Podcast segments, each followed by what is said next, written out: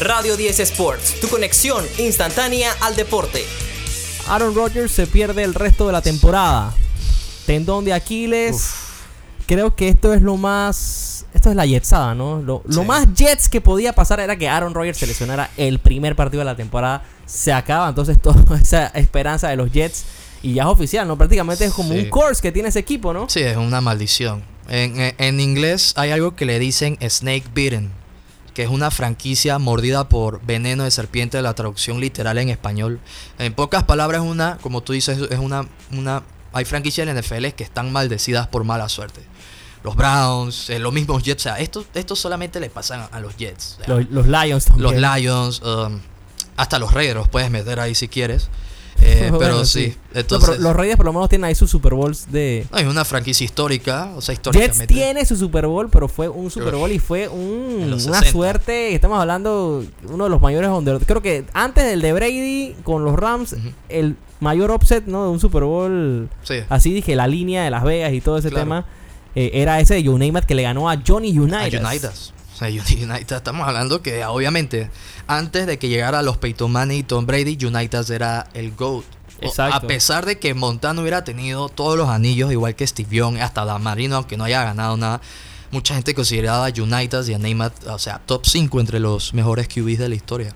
No, sí, United marcó definitivamente que una generación en el fútbol americano. Y mira que prácticamente todo ese hype y toda esa historia de, de Joe Namath, Joe Broadway, eh, Claro. sale de ese partido en sí. Porque tú analizas a Joe Namath y no era un gran quarterback en el tema de números. Para mí, Joe Namath no es ni siquiera un top 25 quarterback all time. Eh, todo su nombre y toda esa fama que se tiene se debe a ese Super Bowl que gana contra todo pronóstico porque era ampliamente favorito los Baltimore Colts Sí, en ese momento. Exactamente. Eh, con entonces Johnny Unitas, que como tú mismo mencionaste, ¿no? Por mucho tiempo considerado el mejor de todos los tiempos. Sí, no, y, y dime quién puede decir yo le di un Super Bowl a los Jets. Él es el único, la única persona que él, o sea, dime, o sea, si tiramos una, un- una teoría o un análisis de quién podría ser el próximo en darle un, un Super Bowl a los Jets, o sea, muy difícil decirlo ahora con Rogers lesionado. O sea, y esa es la, esa es la fama de él, su personalidad y eso mismo, o sea, darle un campeonato, primer Sí, campeonato. probablemente sea el jugador más importante eh, de la historia de la NFL en, en New York, que, ha- Sí, que ha tenido New York. eso iba a porque, decir. porque, y no tanto por cómo jugaba él, sino por, por lo que representaba. Exacto. Era como ver a Nueva York hecho un QB, un quarterback. Exacto. Y que no era, y no era que jugaba bien, sino que ganó ese Super Bowl con los Jets, algo que probablemente más nunca pase. No, por eso te digo, dime quién puede decir eso.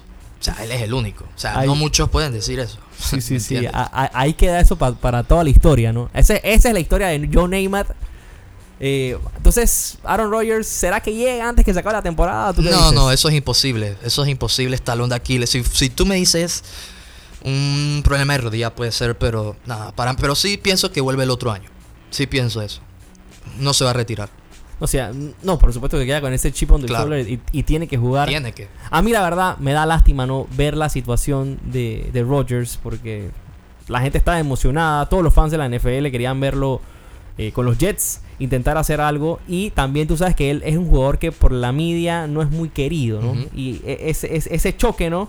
Yo quería ver qué iba a decir Colin Cowher, qué iba a decir eh, nuestros otros colegas, ¿no? Claro, claro. De, de- de él. Por Sí. supuesto que lo querí- lo iba- iban a estar, tú sabes cómo son, ¿no? Porque Sí, no, inclusive, o sea, hasta los rivales de división querían ver estos Jets con un QB, un quarterback de verdad, entre paréntesis, obviamente, pero sí.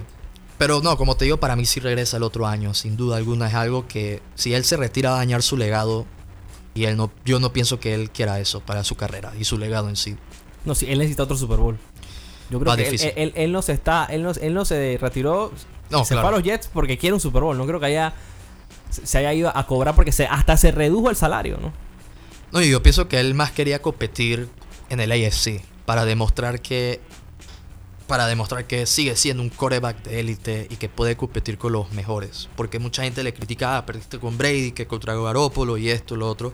Yo pienso que es algo más que él quiere, como tú dices, él no es muy querido entre los colegas y, el, todo eso. Entonces yo pienso que él quería pues más bien callar bocas y no tanto ganar un anillo, porque, o sea, ganar en la NFL es muy difícil, sino llevar a los Jets a una posición que no han estado eh, acá por más de casi 15 años.